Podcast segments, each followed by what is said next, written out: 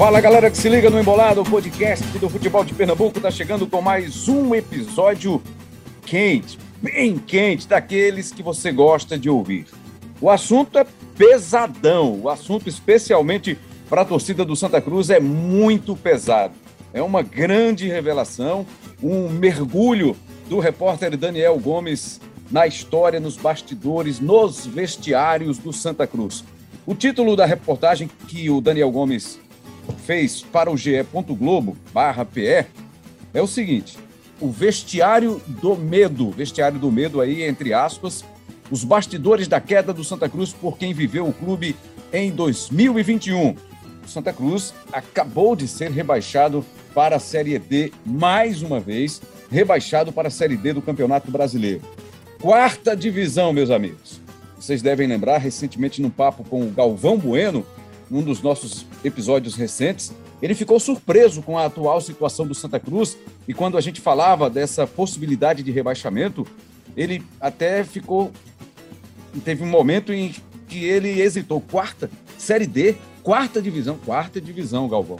E, e ele deixou muito claro ali naquela entrevista que estava muito surpreso, lamentava muito a situação do Santa, como todos nós lamentamos, né? Pela grandeza, pelo que o clube representa para o futebol pernambucano, para o futebol do Nordeste, para o futebol brasileiro. O Santa que já viveu grandes momentos na sua história, na sua mais de mais de centen, mais do que centenária história, já passando aí de 100 anos de muita história no futebol brasileiro. E um rebaixamento para a quarta divisão em 10 anos, no período de 10 anos, está caindo pela segunda vez para a quarta divisão. Está caindo não, caiu, né? Bom, para falar sobre isso, para a gente repercutir esse grande material feito produzido pelo Daniel Gomes, que é nosso produtor aqui no Embolada, editor, produtor, e promovido recentemente pelo Cabral Neto, não sei se com a anuência do outro CEO, Lucas Fittipaldi, mas o Cabral disse que o homem é CEO também. É isso mesmo, Cabral Neto? Confere? Não, Rembrandt, não. CEO também não. Ele é o nosso CEO. O outro CEO não tem mais nada que, que autorizar ou que concordar, não. O outro CEO já foi destituído né, por, por é, é, abandono de emprego, diga-se de passagem, ou seja, foi demitido por justa causa.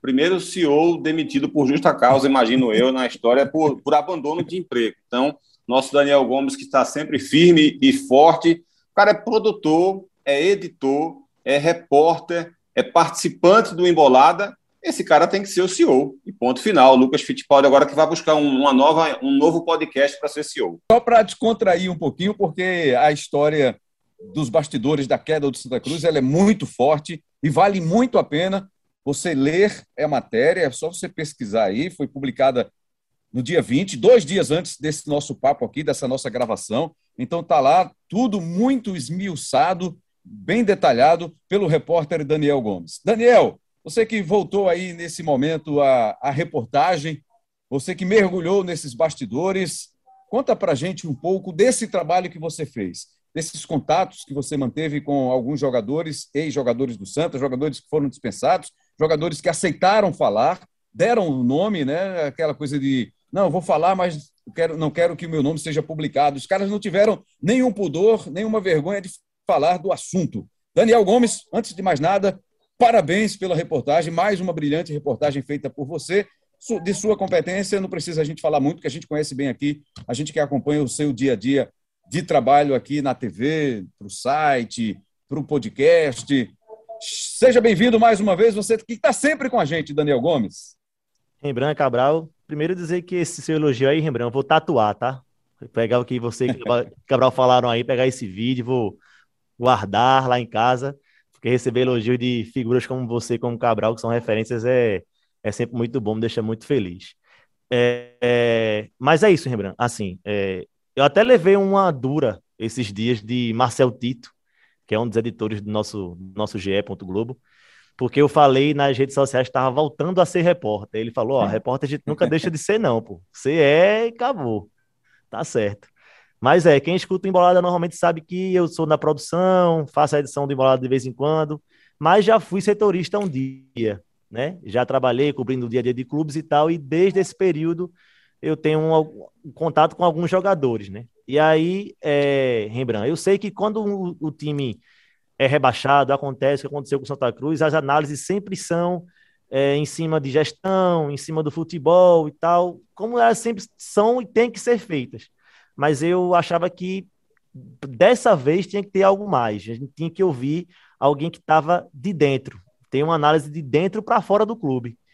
E aí eu procurei alguns jogadores, falei com esses jogadores para que falassem com outros, que eu queria conversar com outros, e fui criando essa rede funcionários do clube também que eu já conhecia desde a época que eu, que eu, que eu cobria o Santa. Então foi assim que eu fui formando essa rede. Eu vi ao todo 18 pessoas, entre jogadores que ainda estão lá no Santa, jogadores que já saíram do Santa e funcionários que também, evidentemente, trabalham ainda no clube, né? Há muito tempo, inclusive. Então foi desse jeito que eu fui montando e fui costurando essa, essa coxa de retalhos aí para poder contar essa matéria. Foi mais ou menos essa a história dessa apuração. Eu cheguei a falar aqui que os jogadores aceitaram falar, né? não tiveram nenhum problema de, de ter os seus nomes publicados, divulgados, mas alguns pediram para não serem identificados, né? Isso, exatamente. É, foi até um receio meu. Quando eu comecei a fazer essa matéria, na minha cabeça, é, todos eles iriam pedir off, né? Assim, a gente sabe que no jornalismo a gente sempre resguarda a fonte quando ela pede off. E eu, eu tinha esse receio. Os caras vão todos pedir off, mas não. Eu confesso que eu fiquei surpreso, alguns dizendo assim, ó, não me importo não, se quiser colocar meu nome na matéria, pode colocar, se quiser me ligar e usar o meu áudio dessa gravação, pode usar, e alguns deles, né, Rembrandt, a gente vai ouvir, inclusive, nesse, nesse, nesse podcast, mas, realmente, também teve vários outros que, ó, falo, mas não quero, não quero que você coloque meu nome, mas te falo tudo, mas não, não me expõe e tal, ok também, e seguir a matéria desse jeito. Cabral, eu queria que você destacasse aí para gente o que mais te chamou a atenção, o que mais te impactou na reportagem feita pelo Daniel Gomes, essa reportagem tão legal que está no ge.globo.pe, que é reveladora dos bastidores do Santa. É, a matéria é sensacional, né? A matéria é sensacional, passa uma radiografia muito fiel né, do que foi o Santa Cruz. Eu diria que essa matéria do, do Daniel fez a gente andar uns, sei lá, uns 10 anos no tempo. Por que, que eu estou dizendo andar 10 anos no tempo? A gente que é repórter, né, Rembrandt, a gente sabe que muitas vezes as coisas acontecem num clube de futebol e é comum os dirigentes negarem, dizerem que é mentira, e a própria torcida acaba, de uma forma geral, acreditando no clube, né? É, o coração fala mais alto, a paixão fala mais alto, e, as verdades só vêm à tona de fato 10 anos depois, 15 anos depois. Né? Às vezes é uma briga de um jogador com, com um treinador, e aí alguém da imprensa descobre, publica, e a diretoria nega, e a torcida acredita na diretoria, e, sei lá, 10 anos depois, o jogador dando uma entrevista numa cidade completamente diferente e acaba contando como é que foi essa história e aí as pessoas às vezes nem lembram de como é que foi dada a notícia na época e tal. Então, é, essas revelações do Daniel era algo que provavelmente aconteceria daqui a 10 ou 15 anos e ele conseguiu trazer isso de forma prematura, né? É, e foi muito bem detalhada e, e uma pena que a gente precise ler aquilo tudo né, para ter certeza do que estava muito claro para todo mundo. Né? Tudo aquilo, você, quando você começa a ouvir muita gente de dentro do clube falar muito as mesmas frases, a gente percebe que alguma verdade está sendo dita ali. Não, é? é a, não dava para, por exemplo, a gente chegar e afirmar com contundência de que as pessoas que estão comandando o futebol do Santa não conhecem de fato o futebol. Por que não dava para a gente ter essa certeza? Porque, por conta dessa pandemia, a gente tem tido um convívio muito menor com, com essas pessoas, então a gente tem muito menos contato com elas. Segundo ponto, a gente não está acompanhando treinamento. Terceiro ponto, é uma diretoria recente, né, que poderia ter algum conhecimento de futebol, mas está se atrapalhando com algumas outras questões mas estava muito claro que o trabalho era muito mal feito. E aí o que você ouve, né, o que você lê na, na reportagem são vários jogadores e funcionários dizendo a mesma coisa, né, com a frase: essa direção não é da bola. Né, com a mesma frase sendo utilizada por muitas pessoas. Ou seja, era algo que vinha sendo de forma recorrente conversado dentro do grupo. Né? Porque muitas pessoas que trabalham no mesmo local, elas só repetem uma mesma frase ou o mesmo conceito se isso é conversado de forma quase que unânime ou de forma corriqueira. Porque seria muita coincidência muita gente ter a mesma ideia e, para passar essa mesma ideia, utilizar a mesma frase. Se isso não fosse algo comportamental, ou seja, algo que acontecesse de forma corriqueira. Então, olha só, 41 jogadores foram contratados nessa temporada e vários outros que estavam aqui no clube. Pelo menos, sei lá, 60 jogadores conviveram com essa diretoria. Você tem noção, Rembrandt, Daniel e amigos do Embolada, o que são 60 jogadores terem convicção de que estão sendo dirigidos por pessoas que não entendem o que estão fazendo. Como é que isso pode dar certo? Qual o caminho que esse clube vai, vai, vai conseguir tomar? Porque são 60 pessoas que vivem do futebol, que jogam futebol, que conviveram com vários treinadores, com vários dirigentes, que têm experiências, inclusive internacionais, que sabem muito bem identificar quem conhece e quem não conhece de futebol. E aí você ser, de alguma forma, obrigado, vamos colocar aqui entre aspas, obrigado a ser dirigido por pessoas que você acredita que elas não sabem o que estão fazendo. Como é que você vai ouvir esse tipo de ordem, por exemplo? Se você não está respeitando a opinião dessa pessoa, não é a pessoa. Né? Os jogadores precisam, como todos nós, respeitarmos todo mundo. Então, eles tinham a obrigação, evidentemente, de respeitar os dirigentes do Santa, mas não tinham a obrigação de respeitar a opinião ou o que estava sendo feito por esses dirigentes. Então, isso é muito grave, muito grave. Porque uma coisa é, eu, como comentarista, é, ter a opinião, como a gente vinha, inclusive, falando durante muito tempo, que o trabalho desenvolvido pela direção de futebol do Santa era ruim. Porque ninguém contrata 41 jogadores para uma temporada que durou menos de sete meses. A temporada do Santa durou menos de sete meses. Em sete meses, o Santa teve quatro técnicos contratados cinco que comandaram a equipe, contando Roberto Jesus de forma interina. Teve 41 jogadores, quatro goleiros, e o titular foi o que estava na temporada passada. Contratava jogadores com características parecidas. Chega, você tem o Pipico, por exemplo, que é o centroavante da equipe. Aí você vai e contrata Bruno Moraes e o Wallace Pernambucano. E são dois centroavantes, primeiro, que tem qualidade hoje bem duvidosa.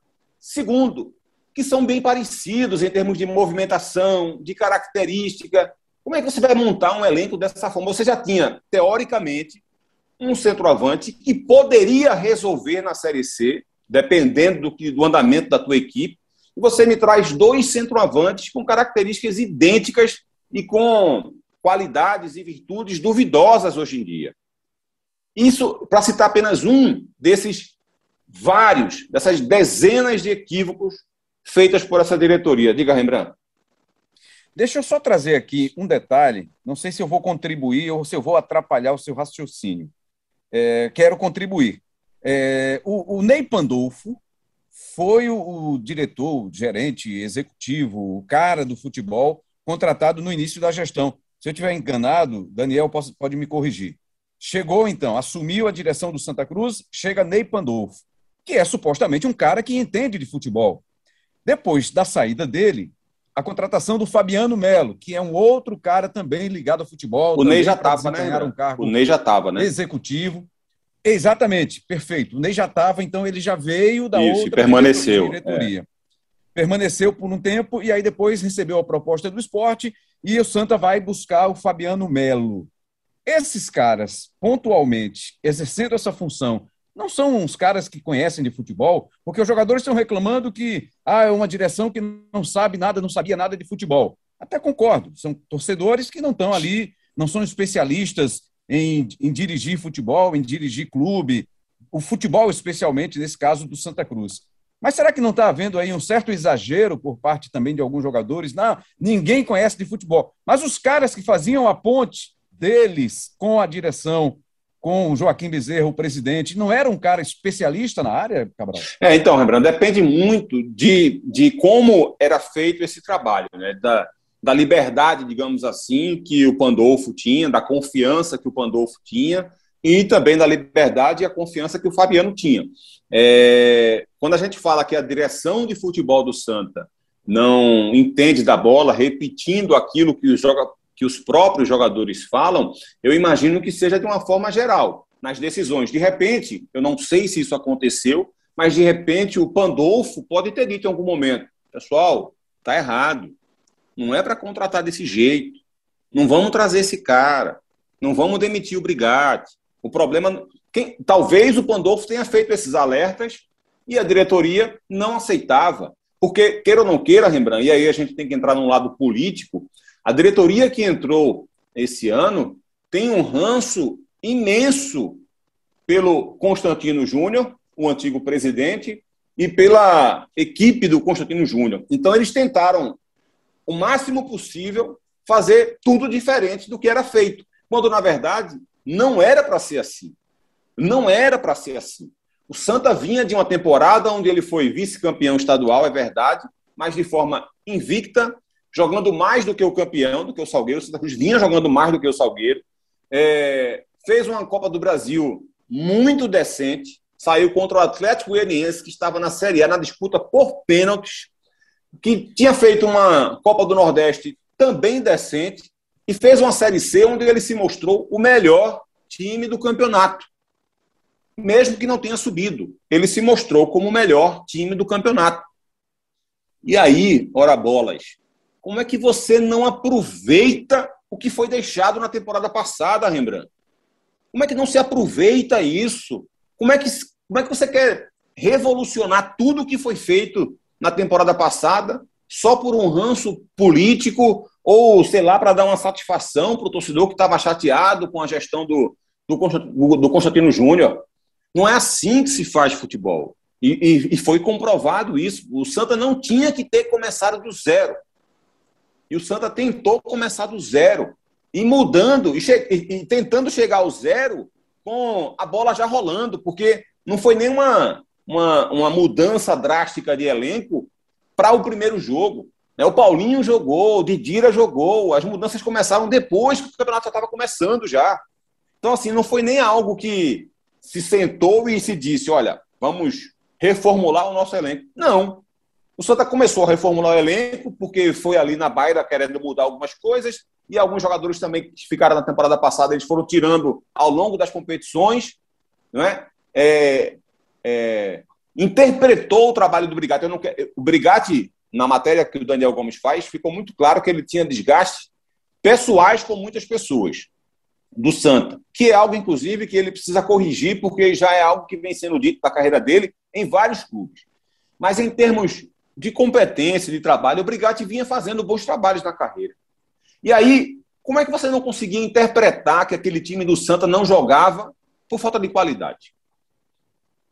Ou para dar uma satisfação, porque essa diretoria, tanto quanto outras, ou um pouco mais, parece ser muito balizada por, pelo que acontece em rede social. Né? Porque hoje não tem a força da arquibancada, então o torcedor acaba dando sua opinião na arquibancada, e essa diretoria, por não ter a convicção, vai na onda, ao chegar assim dizer: gente, a culpa não é do Brigatti. O Brigatti não é o culpado. Eu estou dizendo isso, Rembrandt, aqui de forma muito confortável, porque quando o Brigatti foi demitido do Santa, eu cheguei a falar sobre o desgaste que ele estava tendo, que o trabalho de fato não estava sendo bom, porque o trabalho não é, nenhum trabalho no Santa Cruz esse ano foi bom, mas eu tinha convicção de que o maior defeito não era o Brigatti.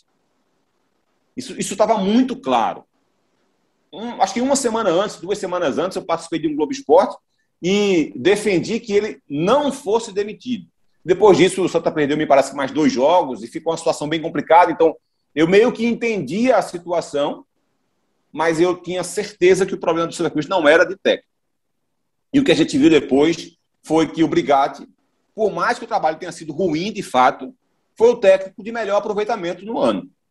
porque depois o Bolívar, por exemplo, montou um time muito ruim para a Série C, fez indicações muito ruins, também treinava o time muito mal e não conseguiu solucionar a equipe do Santa. E finaliza com Roberto Fernandes, que teve 14 rodadas para mostrar um mínimo de evolução e praticamente não conseguiu fazer isso. E já tinha também o apoio nesse período do Roberto Fernandes de um cara muito experiente também do futebol, que era o Givan, que é o Givanildo Oliveira, né? Que foi contratado para tentar corrigir os rumos do Santa aí na Série C do Campeonato Brasileiro e também não deu jeito. Ou seja, a montagem que foi feita do Santa Cruz, que a gente está aqui, está falando, repercutindo a reportagem do Daniel Gomes, a gente vai mostrar daqui a pouquinho os áudios, né? O que falaram os jogadores, ela vai estar tá lá na voz dos jogadores, o inconformismo dele, as polêmicas, o inconformismo deles, as polêmicas, mas também é bom dizer que, que eles também têm culpa. Quer dizer, não sei, é, ele, eles têm culpa de terem sido contratados? Não, né? Porque o Santa foi quem quis, foi lá, buscou, fez proposta e tal. Mas é, é, é um, um, pacote, né? Eles têm São culpa, lembrando. Coisas... Eles têm culpa porque uhum. nenhum deles também conseguiu dar um padrão de jogo sequer, mínimo, mínimo, para o Santa. Nenhum deles. É, eu, não, eu não colocaria os profissionais como maiores culpados, de forma nenhuma. Acho que a direção do clube, o Joaquim Bezerra e seus dirigentes são, de longe, os maiores culpados pela queda do Santa. Mas, assim, você também não via nenhum padrão e nenhum. Rembrandt, a direção do Santa contratou Galo. A direção do Santa contratou Galo. E, e deu a Galo é, é, palco, vamos dizer assim, para destruir a imagem do Santa, dando uma entrevista coletiva, ou melhor, fazendo um pronunciamento dentro do clube. E postou essa entrevista no site oficial do clube. Como é que pode uma coisa dessa? É, o, Santa foi, o Santa foi escrevendo a cartilha perfeita do rebaixamento. Fez tudo o que é indicado para ser rebaixado. Tudo. Mudança de treinador, várias contratações, várias dispensas, a forma como dispensava os atletas, treinadores que se mostravam é, com alguma incapacidade para comandar de fato a equipe, que foram apostas dessa diretoria. Só faltou um número para o Santa bater o bingo, que foi do atraso salarial para os atletas. E mesmo assim, ele bateu de raspão. Né? Porque, como a gente vai perceber nesse programa e como a gente lê com muita clareza na matéria do Daniel Gomes, é, os que saíram, o Santa ficou devendo, e essa bomba vai explodir daqui a alguns anos na mão de outro presidente. Fala, Daniel Cabral, Gomes. Rapidinho. Você é o nosso personagem principal desse episódio, Daniel. Fale, mas fale rápido, viu, é Daniel, para não deixar o programa muito longo, tá? Vê só. É, Rembrandt falou há pouco tempo sobre diretoria de futebol.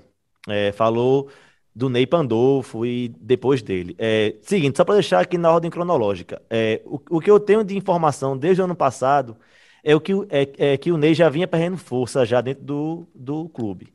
É, o Ney sempre ia para várias viagens, estava acompanhando a, a, delegação em todos os jogos.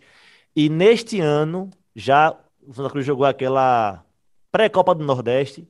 Ele já não estava mais naquele elenco, gente estava mais acompanhando todo mundo em viagem, estava já visto como um cara está perdendo muita força ali. Beleza. Só que aí o Ney é o seguinte: o Ney, ele defendeu a continuidade do Marcelo Martelotti que quem vem na matéria sabe que ele já mexeu muito com o grupo. Marcelo Martelotti, para os jogadores, ele era um cara que tinha um grupo na mão e ele é o primeiro cara que vai embora.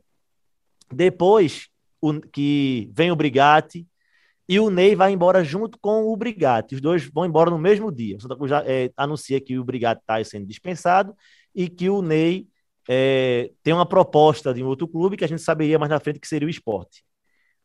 Depois que o Ney saiu, o Santa Cruz colocou é, na cabeça da diretoria de futebol dois caras, Jaime e Oberdan, eram dois, e Albertino dos Anjos.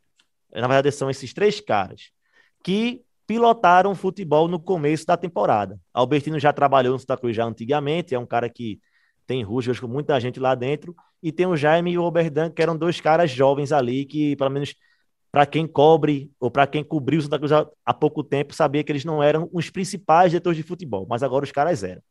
Depois esses caras saem, vem o Fabiano Melo, e o Fabiano Melo também coleciona diversos atritos, diversas, diversas polêmicas aí que a gente vai saber um pouco mais na frente. E depois do assim, o Fabiano perde força também, é meio que rebaixado. E aí o último suspiro que o Santa Cruz tenta trazer é o Mirinda, que já foi já na fase final da Série C, que, ou seja, a gente teve aí, eu acho que eu contei certo, quatro diretorias diferentes, né? Acho que é isso. Quatro. Então esse mexe-mexe aí de diretor, de com quem tratar, de quem buscar, ver também saindo jogador, entrando jogador, um caminhão chegando, um caminhão saindo, incomodava muito os jogadores. E essa expressão, caminhão chegando e um caminhão saindo, que eu estou usando aqui, um dos jogadores falando para mim exatamente isso. Ó, era um caminhão chegando e um caminhão saindo. O vestiário do medo, que a gente se refere na matéria, é por causa disso. Segundo todos eles, ninguém tinha paz para trabalhar, porque, como a gente vai ver mais na frente, teve jogador que foi dispensado mais de uma vez. Teve jogador que foi dispensado três vezes e terminou o ano jogando como titular e como capitão do time. Então, é uma coisa realmente impressionante aí esse malabarismo que eles fizeram, mas deu tudo errado também, né, Rembrandt? Vamos começar então a. Rembrandt, é impressionante. Não, é impressionante isso. Cada vez que a gente se aprofunda na, na, na conversa, nas informações, é impressionante, impressionante isso. É cada relato aí do Daniel Gomes, eu imagino que o tricolor que está ouvindo aqui, cada frase dele caiu uma lágrima, porque é, é impressionante como, como os caras conseguiram fazer praticamente tudo errado, cara. Tudo tudo é impressionante. Não há nenhum legado do Santa esse ano para o ano que vem. Nenhum legado. E quando eu falo de legado, eu falo de, de ideias, sabe? De, de conceitos, de nada. O Santa Cruz ano passado deixou um legado que foi destruído pela atual gestão e que não se criou nada. Eu estou falando de futebol, especificamente.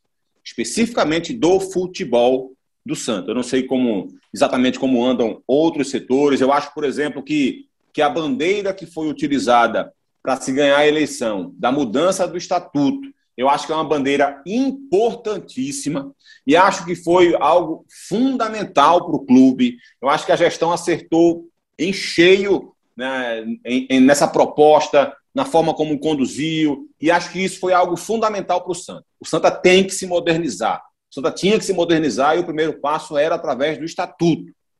Porém, o Santa Cruz Futebol Clube esqueceu do seu da sua principal arma, do seu, do seu da sua mola propulsora. O futebol foi mal cuidado pelo Santa. Quando Daniel Gomes diz aí, por exemplo, Fabiano Melo teve atritos e foi perdendo força, entra exatamente naquilo que a gente conversou há pouco, Rembrandt. É, ele teve atritos, por quê? Porque ele estava dando ideias e soluções boas, mas que não era que a diretoria amadora, vamos colocar assim, né? os torcedores que estavam lá comandando o clube não aceitavam ou não entendiam. Então, assim, é difícil julgar especificamente o, Pandolfo, o Ney Pandolfo e especificamente o Fabiano Melo por conta disso.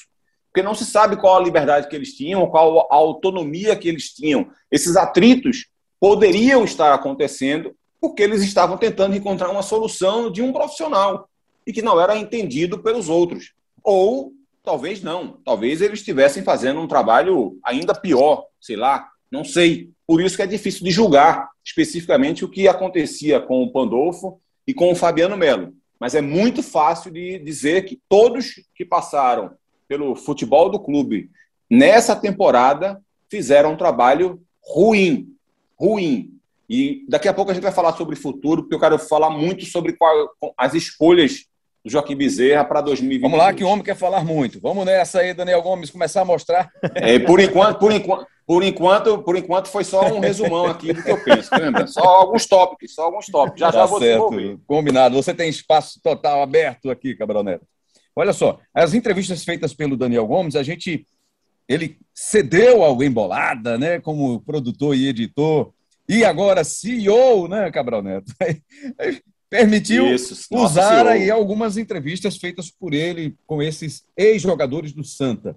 Um deles, o Paulinho, nessa reportagem, nessa entrevista exclusiva. Paulinho, aquele meio-campo, né, que se destacou no ano passado, iniciou o ano aí não estava tão bem, como quase ninguém estava bem né, no time do Santa Cruz.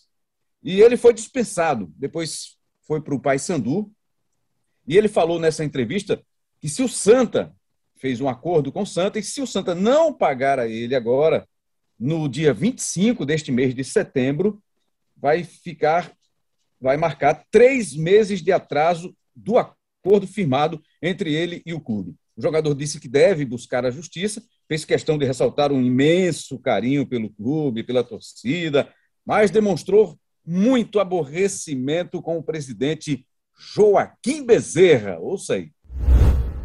Né, o que esse presidente fez comigo, fez com o Didira, não se faz, né, cara?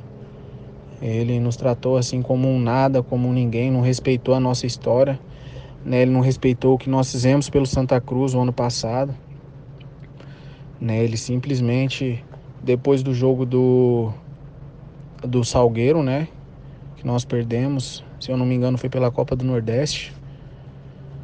É, na volta, no dia seguinte nós fizemos um regenerativo, né, no Arruda. E quando acabou, o Ney Pandolfo na época me ligou, né, para eu comparecer na sala. E ali então eles disseram que não contava mais com o meu serviço, não contava mais comigo, né? E simplesmente falaram isso, né, cara? Isso de uma certa maneira me magoou muito, me deixou muito mal, né? Porque eu vinha por mais que eu vinha num momento difícil no clube, né, não vinha atravessando uma fase muito boa, mas né, ninguém estava rendendo o esperado, né? Ninguém estava vivendo um bom momento naquela época, né? Mas em nenhum momento ele nos respeitou, né? E depois ele fez algumas declarações, né, cara, no em entrevista, você deve ter acompanhado também, né, dizendo que se não tá querendo, põe para fora mesmo.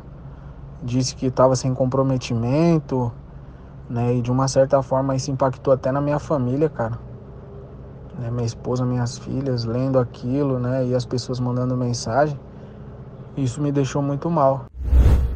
Ele lamenta muito, Cabral Neto, também o que fizeram com o Didira, né? Que era parceiro dele, era outro jogador também que no ano passado teve mais destaque do que neste ano de 2021, e os dois acabaram surpreendidos com essa demissão.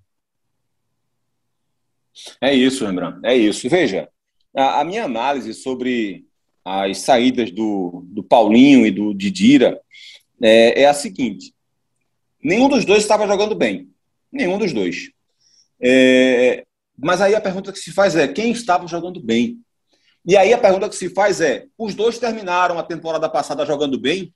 Sim. E por que não estavam jogando bem?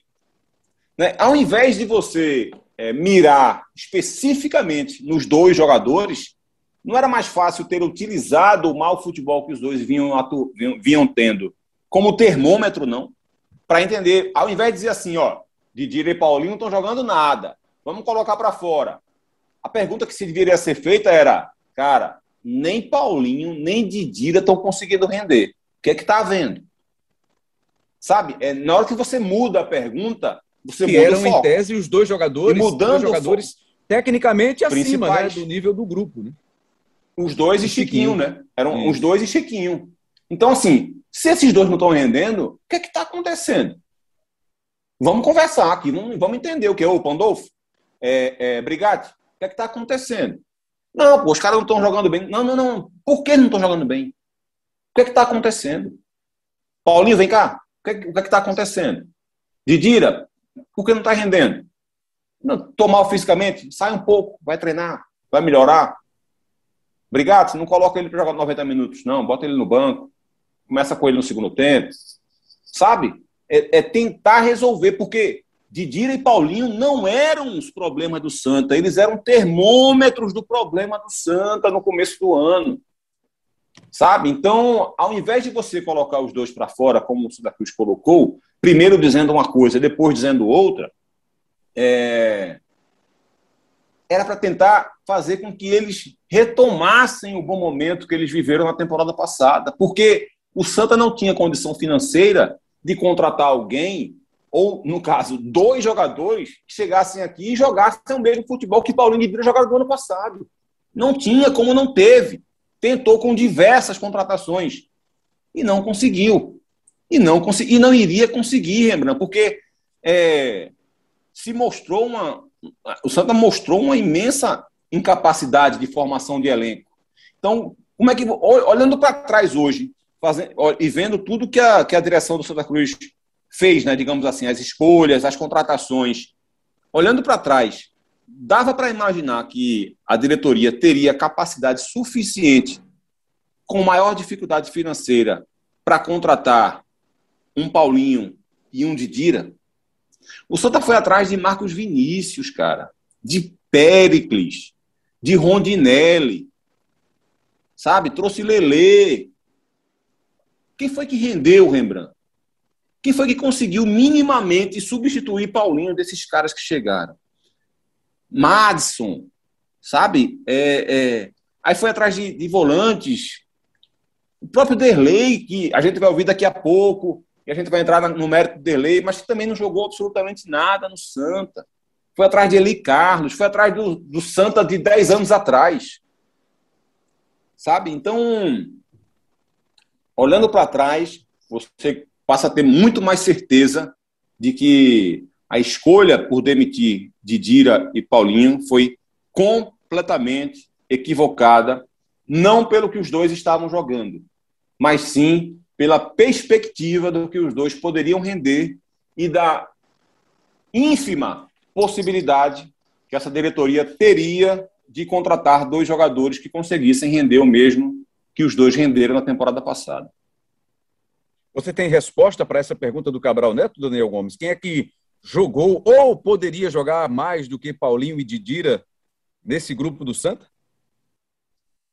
Primeiro de tudo, é, quando a matéria foi ao ar, alguns torcedores falaram assim: ah, os jogadores estão sempre reclamando da, da diretoria, mas pô, os caras não reconhecem, não, também jogaram mal. Paulinho foi um deles, Derlei foi um, outro deles também, ou seja, os caras fizeram ainda uma meia uma, uma, uma meia-culpa, né? Isso, exatamente. Houve isso, mas o grande questionamento dos caras é: esse Cabral fez agora há pouco tempo. Quem é que jogou bem? Quem é que jogou bem, né? Então fica perguntando lá, porque realmente um caminhão chegando e um caminhão, e um, e um, e um caminhão saindo. Lembrando. E essa saída de, de Paulinho e de Dira, ela pegou muito mal no elenco, é, não porque estavam jogando mal, de jeito nenhum, mas por isso do presidente ter alegado uma coisa primeiro e depois alegou outra coisa. O presidente deu uma entrevista no mesmo dia que anunciou essas dispensas para o Jornal do Comércio daqui e falou que era isso mesmo. Ou rendia ou estava fora. Depois de uns dois meses, ele falou com embolado. Ele falou com você, falou com Cabral, e naquele dia o Joaquim falou que a escolha tinha sido mais salarial, os caras eram salários altos, ele precisava cortar os salários altos. Quanto se, quanto se gastou depois contas, tentando né? encontrar um Paulinho de? Pois... E quanto vai se gastar, Cabral? Com o Paulinho Exatamente. Mesmo, que agora vai colocar o clube na justiça. Exatamente. Como, enfim, é, é, é... Falou, né? Então fica aí. Pois é. é. Rembrandt, uma coisa que eu digo sempre, Rembrandt, na hora que você vai fazer uma análise individual de um time que não está jogando bem, a primeira ideia que vem em mente é tira todo mundo e contrata todo mundo. Porque você não pode avaliar individualmente um jogador é, numa equipe que todo mundo está jogando mal, que o time está sistematicamente jogando mal. Você vai cometer erro se você for fazer uma análise individual. Porque, especialmente o dirigente que está ali no calor de querer acertar, de fazer, o cara às vezes não tem experiência, que age mais como um torcedor, ele vai querer a resolução mais fácil. Na cabeça dele, a resolução mais fácil é tira e traz outro. Só que essa é a mais difícil a longo prazo. Essa é a mais complicada a longo prazo. Então você primeiro tem que. É, é aquilo que eu falei há pouco. É fazer uma pergunta diferente. Por que ninguém está rendendo? Por que ninguém está rendendo? Tem que se descobrir primeiro por que ninguém está rendendo. Não está rendendo por falta de organização? Então vamos cobrar do técnico a organização. O que é que está acontecendo? E aí, se não deu com o técnico, se você cobrou dessa forma, se você fez uma, uma, uma, uma aquele trabalho preventivo que eu falei antes, conversa com o Didira, conversa com o Paulinho, conversa com o fulano, com o Beltrano, o que é está acontecendo e tal. Fez a prevenção, descobriu o que foi, fisicamente, tira um, tira outro e tal. Você começou a tentar fazer todo o paliativo. Não conseguiu resolver com um remédio. Aí você, aí sim, desgastada todas essas tentativas, vamos mudar o técnico. E agora, aí vem um outro processo, que é o de escolher um novo técnico. O que é que cabe no meu elenco, o que é que cabe no meu orçamento e o que é que e qual o técnico que tem ideias que cabem no elenco que eu tenho. Porque eu não vou trazer um técnico que pensa futebol completamente diferente desses jogadores que eu tenho para ter que fazer reformulação de novo. Só que o Santa Cruz não pensou assim. E acabou levando a esse eu. Sabe aquela história que dizem, Rembrandt, é mais fácil demitir o técnico do que o time? O Santa fez os dois. Demitiu o técnico e demitia o time. E mostrou que não deu certo né, em nenhum dos dois. Bom, só para a gente completar aqui, ilustrar com o Paulinho, a resposta do Paulinho, essa história que a gente comentou antes, a falta de conhecimento sobre o futebol, falta de conhecimento por parte dos dirigentes, né? Ele destacou isso e apontou um dos maiores erros dessa atual diretoria. Ouça aí mais uma vez o Paulinho. Mas pelo período que eu que eu estava ali, né, cara, com essa nova gestão, né, o que eu tenho para falar é que o presidente, o presidente Joaquim, ele nunca foi um presidente presente, né? É, eu acho que o grande problema dessa, dessa gestão, desse presidente, é, é ele achar que pagando em dia se resolve tudo. Eu acho que futebol não é simplesmente você pagar. Né? E o Santa Cruz é a prova disso aí. Ó. Né? Você pagar é com certeza é, é mais que meio caminho andado, né? É, mas você ter uma boa gestão, uma boa visão, um bom entendimento do que realmente é o futebol, isso também contribui 50%, né? né? Isso prova aí o que está acontecendo, né? De você contratar tanto de jogadores que, que foram contratados aí não, não dá resposta, né? Você contratar por contratar é, isso não adianta de nada. Bom, Paulinho foi dispensado. Didira, dispensado. Outro que o Cabral chamou a atenção também, e o Daniel destacou na reportagem dele no ge.globo barra o vestiário do medo, os bastidores da queda do Santa Cruz. Santa está aí de novo para amargar a quarta divisão do Campeonato Brasileiro. Derlei foi dispensado do clube. E duas vezes, viu? Duas vezes, é. E ele conta aí a história, saiu muito chateado. O volante foi muito duro nas críticas e detalhou o clima no grupo e como foi a primeira demissão. Para você ver, é, é, a gente que é, que é, experiente, né? Já rodou o mundo inteiro. Meu irmão, a, a gente, a gente sentia assim. A qualquer momento eu, eu, eu, recebo uma, uma mensagem aqui e dizer que eu não faz mais parte. Como aconteceu depois do jogo contra o Náutico como aconteceu comigo depois do jogo contra o Náutico. Eu tô em, né, lógico, fomos mal naquele jogo, com certeza. Mas, assim, não, eu, eu não tinha mais responsabilidade, eu não tinha mais responsabilidade nunca, porque eu assumo, sabe? É, meu momento não estava legal, mas aí entra um, um, X, um X da questão.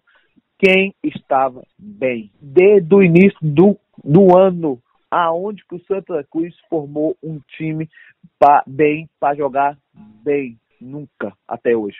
Nunca. Então, assim, beleza, ah, vai, vai, vai sobrar Mato Delay, porque Delay tem nome, mas não é. No, no, naquele dia, naquele jogo, depois, não era. Eu falei, o que, o, o, que eu, o que eu queria receber aqui agora é, era apoio.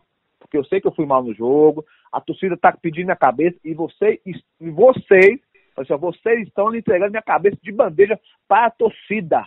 Isso não se faz. Isso não se faz, rapaz.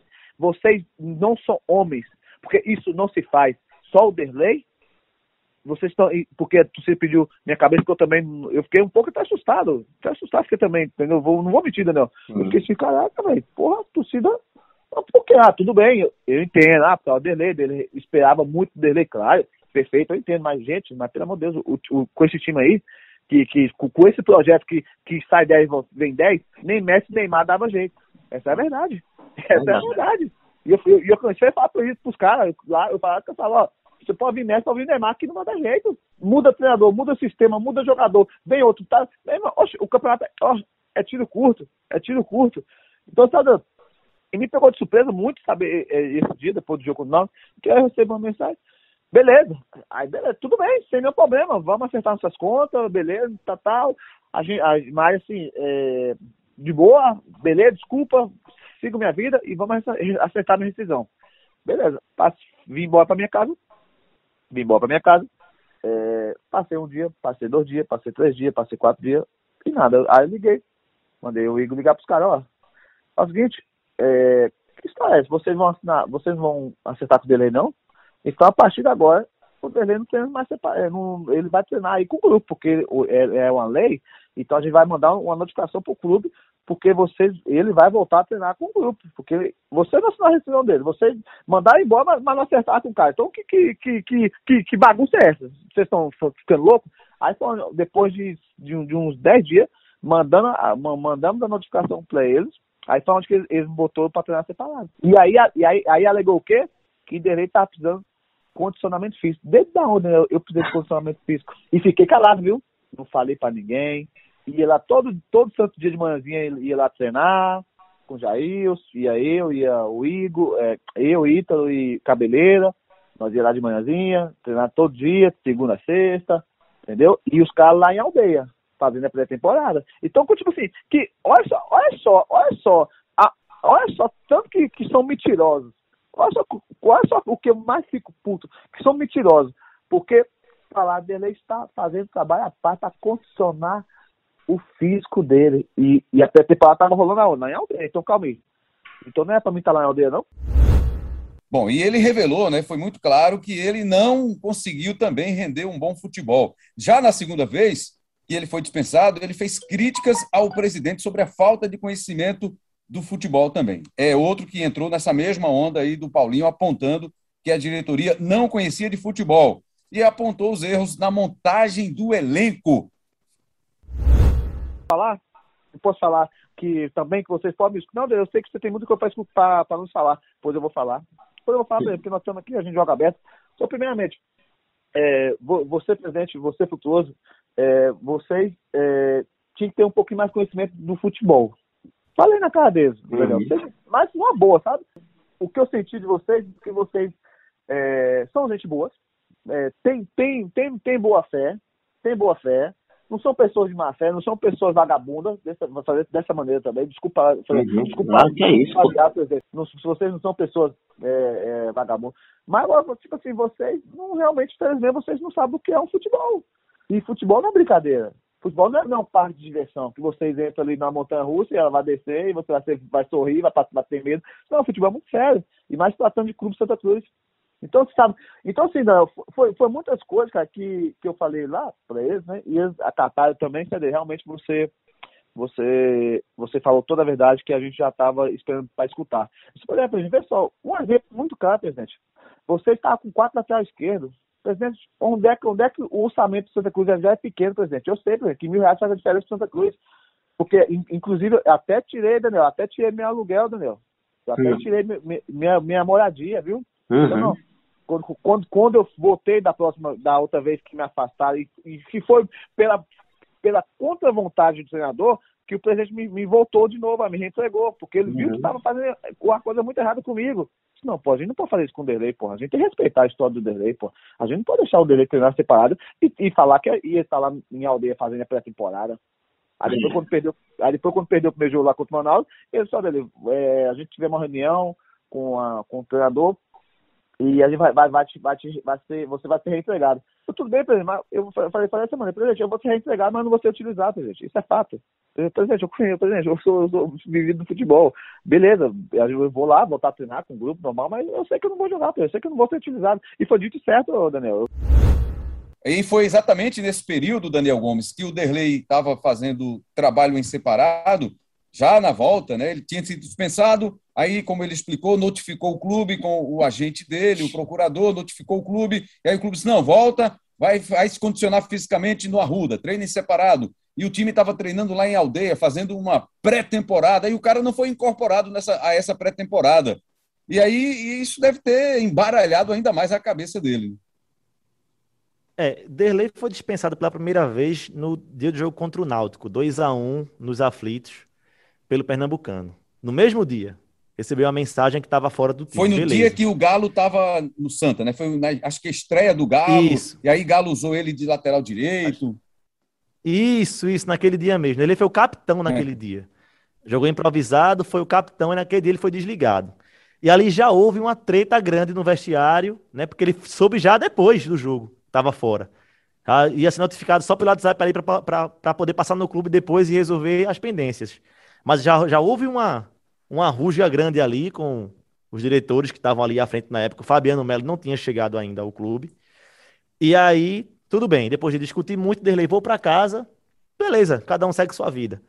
Aí, é aí, como ele diz, né? Ele teve que mandar para o clube, depois de quatro dias sem resposta do clube, teve que mandar uma notificação para o clube, alegando que o clube não podia fazer aquilo com ele e que ele, por lei, teria que voltar a treinar. O clube, então, ok, volta a treinar ficou treinando em separado, e isso foi o que deixou ele mais irritado, Rembrandt, assim, disparadamente, que, o que ele fica mais irritado foi o fato da diretoria, do presidente na época, irem para a imprensa e falar que o Derlei não estava treinando com todo mundo em aldeia, o clube vivia ali uma intertemporada de 25 dias, se eu, se eu, se eu não estiver enganado, 20 a 25 dias, Derlei no Arruda, e todo mundo treinando fisicamente lá em aldeia. Então, se o Derlei teria que se recondicionar, ele devia estar treinando lá em aldeia com todo mundo, na intertemporada.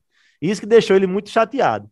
Só que aí tem uma história, Rembrandt, é, que, que não entrou na matéria, que aí mostra é, a falta de habilidade da diretoria e do presidente com o futebol. E aí fica muito claro. O Derlei disse que foi assinar a rescisão contratual dele já na segunda saída, é, lá no escritório do então vice-presidente André Frutuoso. Foi aquele, inclusive, que passou por aquele episódio lamentável que é, os caras foram lá e, e, jogaram pedras, bombas naquele. Foi na, naquele lugar, aquele, aquele é escritório, de advocacia, né? Foi lá. é advogado e, e foram Isso. torcedores de uniformizada, alguns torcedores de uniformizada que foram lá, tocaram o terror, tanto que o cara pediu para ficar fora, né? Ó, tô fora, não vou, não vou mais Isso. ficar nessa de clube, não. Isso, naquele lugar lá. E aí o, o, o Derlei foi lá assinar a rescisão, assinou a rescisão e logo depois que ele assinou a rescisão, ele conta, ele, ele contou para mim, eu posso contar essa história para todo mundo, porque ele não fez questão de, de esconder o nome dele. Ele falou que assim que assinaram a rescisão, o vice-presidente falou assim para ele: Derlei, agora a gente está aqui só entre amigos, tá? Eu queria uma opinião sua. E eu queria que você falasse por que, que você não foi utilizado, porque os caras não quiseram você, nem Bolívar e nem Roberto Fernandes agora.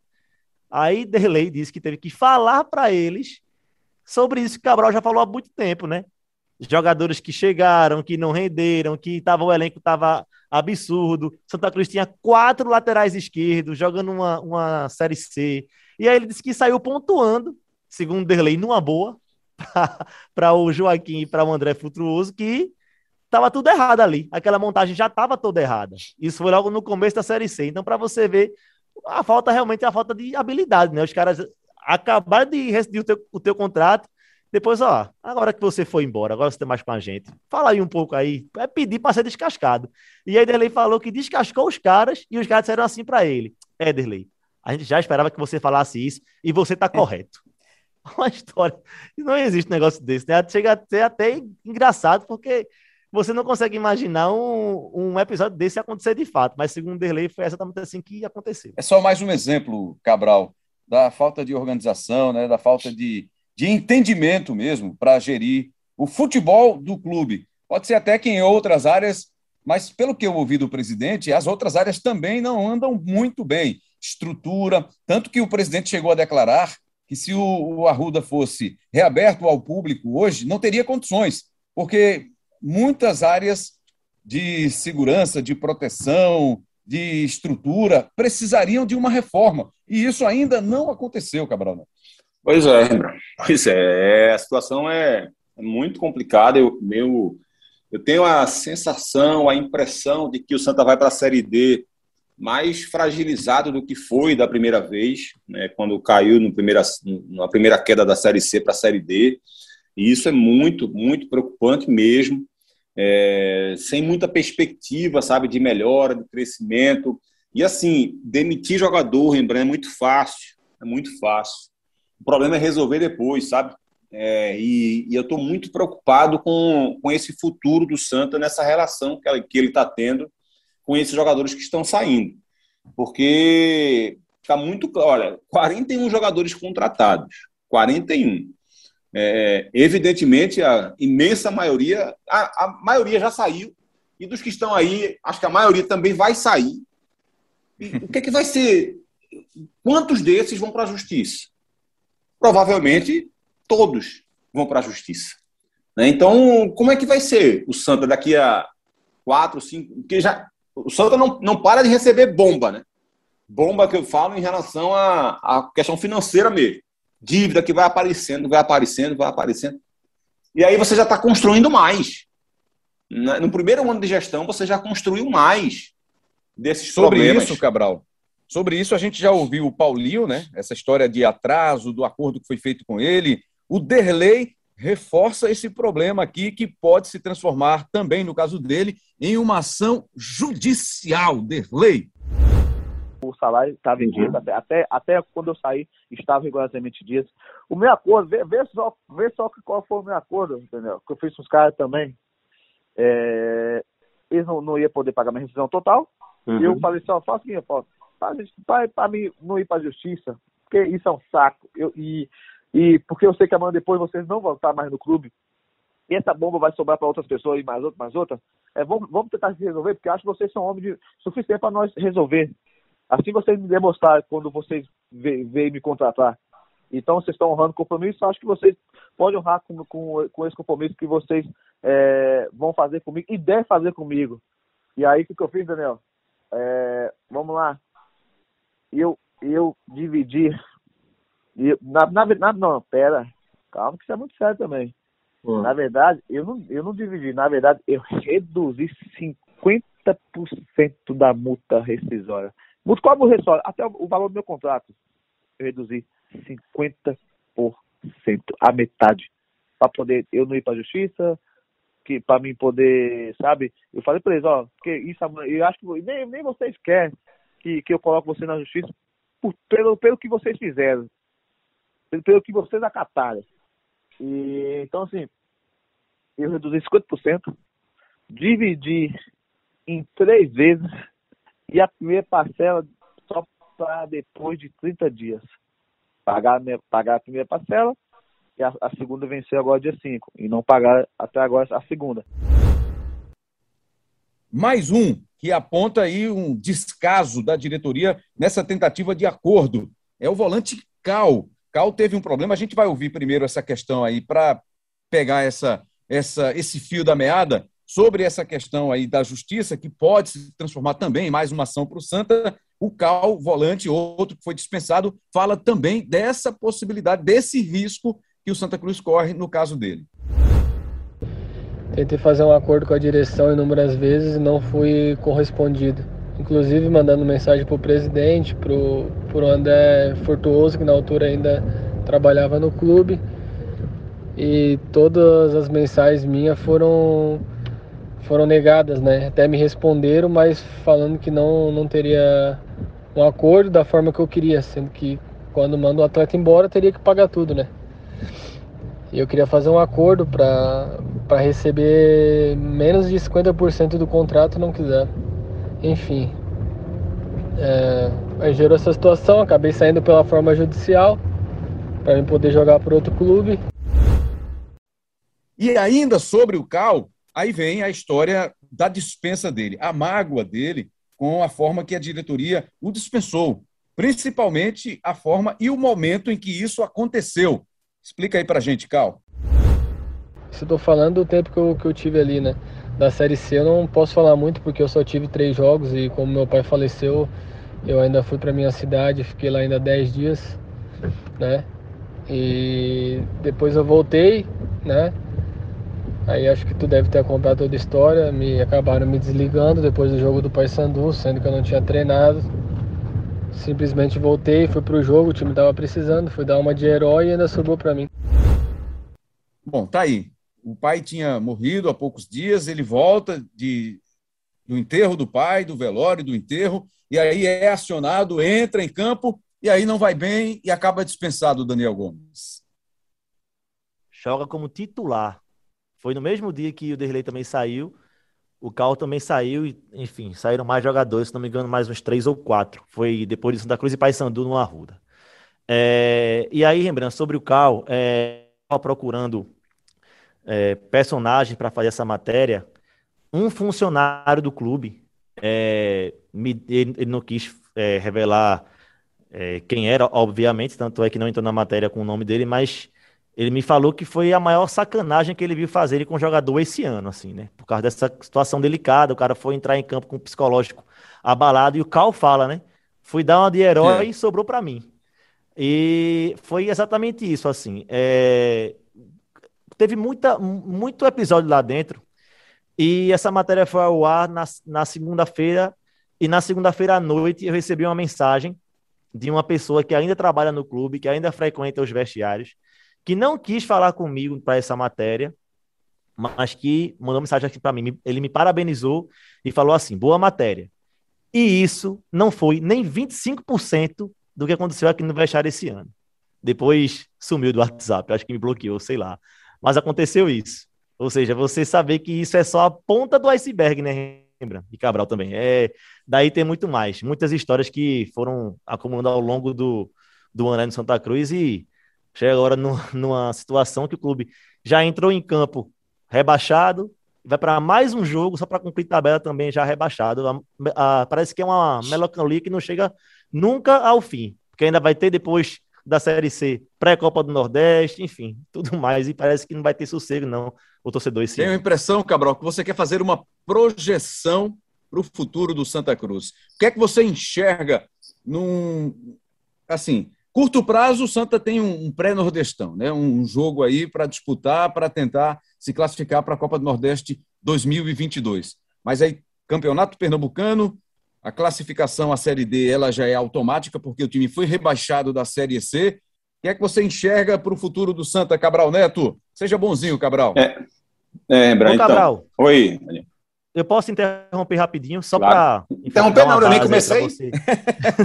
não, você falou Rembrandt, Rembrandt já deu. Você falou Rembrandt já é uma interrupção. Veja claro só. Pode. Você, você é só para te dar. Não, jamais. Se eu é outro. Ele que resolveu com vocês dois aí. É, só para te dar a base para a tua, tua análise, é falar das peças que estão saindo do clube, né? O já está negociando algumas saídas. Jailson já saiu do Santa, deve ir para o Náutico, todo mundo já sabe. O Wallace Pernambucano é outro jogador também que não fica para o ano que vem. Além do Wallace, o Erington, é, lateral direito, Augusto César e Bruno Moraes também não ficam no Santa Cruz. Rondinelli, o meio-campo também, não fica no Santa Cruz.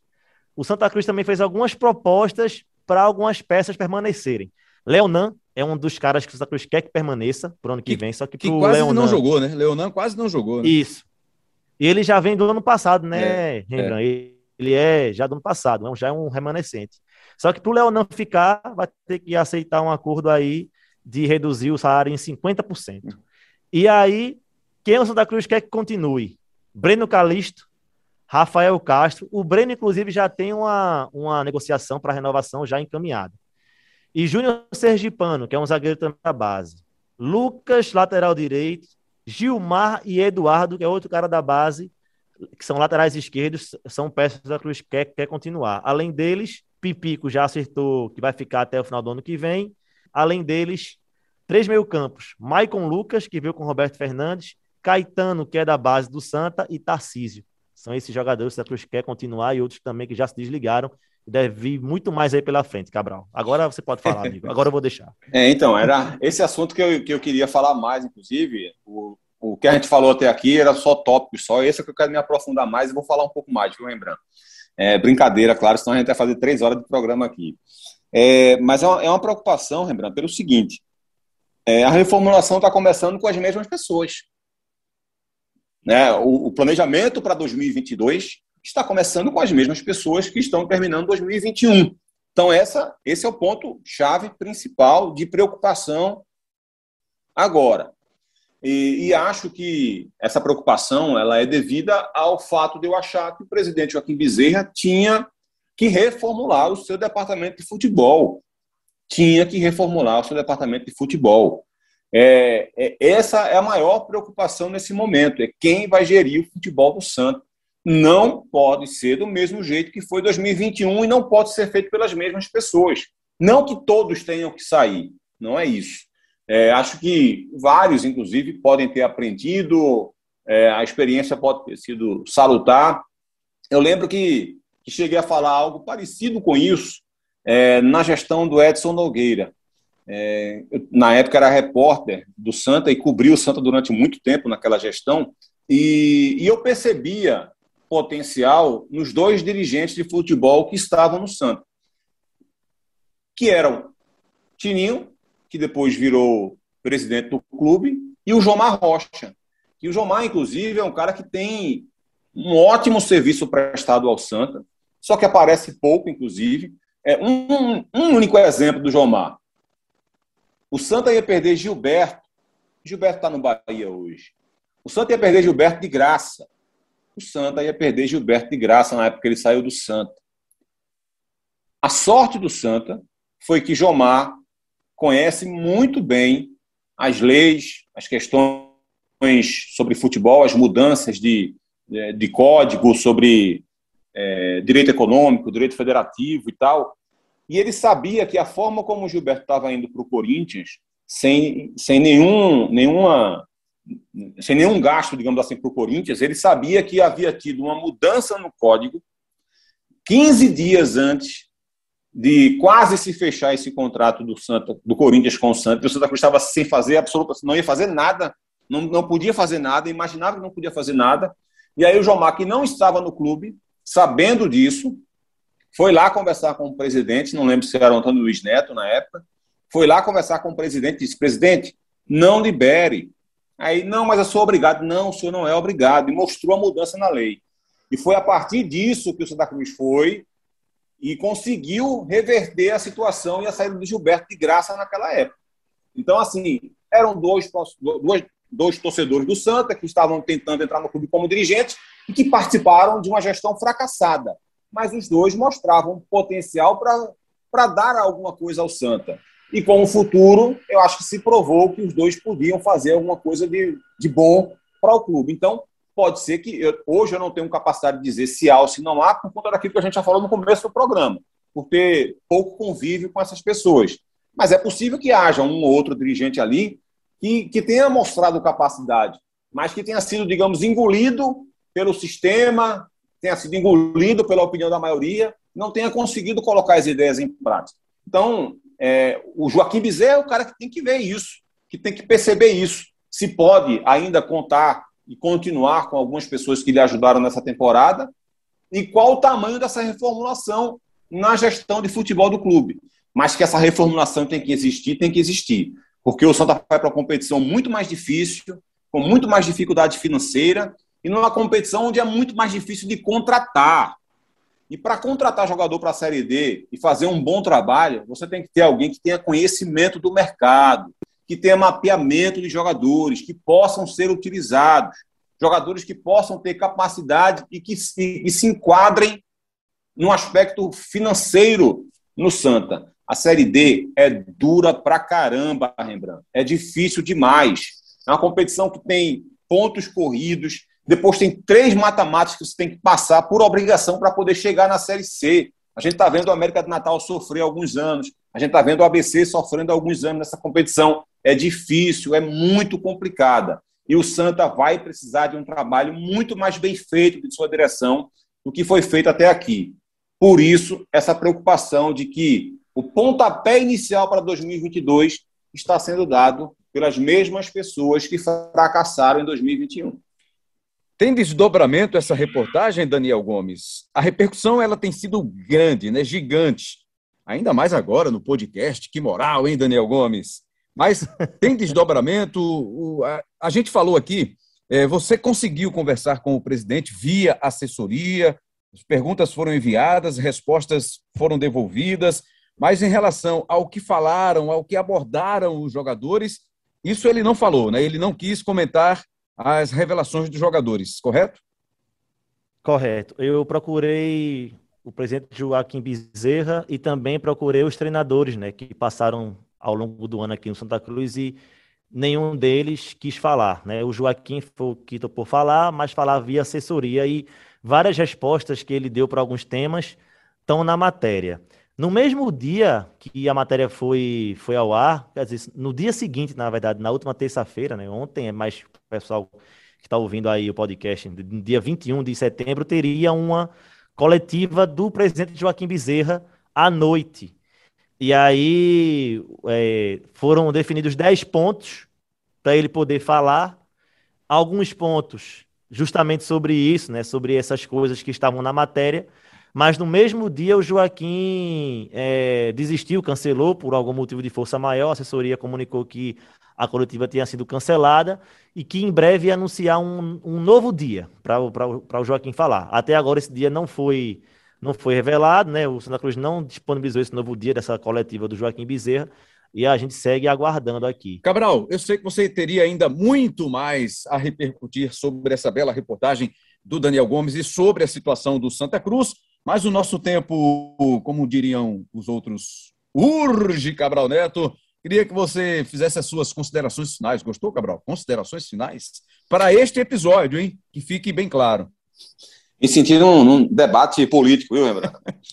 Olha, Rembrandt, só, só é, desejar ao torcedor do Santa Cruz que ele consiga ter um, do, um 2022 mais tranquilo, né? É, o grande foco agora certamente vai ser essa Série D porque o time tem que sair de lá e, ao mesmo tempo, você também tem que construir uma equipe competitiva já no começo do ano para ganhar força, para poder é, ganhar é, sustentação para fazer uma temporada boa, ao invés de precisar fazer reformulação em cima de reformulação. É, e também a Copa do Brasil pode, de repente, dependendo do. Aliás, só nem está na Copa do Brasil, né? Pior ainda. A Copa do Nordeste, de repente, tem que ser investida também agora para ver se chega na Copa do Nordeste para ganhar algum recurso financeiro, enfim, é, um, que seja um alento aí, pelo menos, para o time ter alguma capacidade é, de, de contratações no próximo ano. Então, só desejar que 2022 para a torcida do Santa Cruz seja, seja melhor. E para que seja melhor, eu acho que vai ter que mudar muita coisa, como a gente já falou aqui no programa. E parabenizar mais uma vez nosso querido Daniel Gomes pela ótima matéria que, que foi feita. Não fique chateado, Cabral, que a gente já vai finalizar esse episódio, porque logo, logo tem um outro episódio para você, para a gente conversar, discutir ainda mais. É, infelizmente, infelizmente, nosso Daniel Gomes falou demais. Eu fiquei muito sem tempo no programa de hoje, mas vou tentar no próximo falar um pouco mais, viu, lembrando? Tá combinado, então. Obrigado, Daniel Gomes. E, como disse o Cabral aí, eu reforço aqui, parabéns, parabéns aí pela reportagem, pelo mergulho. Você continua um repórter, excelente repórter, um craque que joga em todas as posições. Daniel Gomes, nosso editor, produtor, CEO, segundo o Cabral Neto e muito mais. Valeu, valeu, Daniel. Valeu, Rembrandt Cabral. Eu agradeço aí por esse espaço também de poder trazer a matéria também de um ponto de vista diferente, né? Você, uma coisa é você é. ler ali, outra coisa é você ouvir os caras falando, né? Então, torcedor do Santa Cruz também pode, pode ouvir o podcast, vai, ele vai ficar embasbacado com algumas histórias aí, mas enfim, ossos do ofício, né, Rembrandt? Temos que mergulhar isso. aí, enfim, era algo necessário. E obrigado, obrigado sério pelo, pelo elogio. Você e Cabral são duas referências, não só para mim, mas para muita gente também aí. Você sabe é disso. Isso. Que é isso. Agradecendo também aí a parceria, o Marcel Tito, né? Teve também envolvido aí. Foi deu, isso, isso. Deu uma força. Deu, o Alexandre Ricardo, que está sempre aí acompanhando também os bastidores do Santa. Outro monstrinho. Isso, Outro exatamente. monstrinho, né? Isso. Maravilha. Então, agradecendo a todo mundo. Valeu, Bruno Mesquita, aí pelo apoio tecnológico. A edição vai ser sua ou vai ser do Elias Romaneto, hein, Daniel? Vai ser minha. Terminar o Muito, programa cara... aqui, vou começar logo. Meu irmão, o cara joga em todas as posições mesmo. Valeu demais.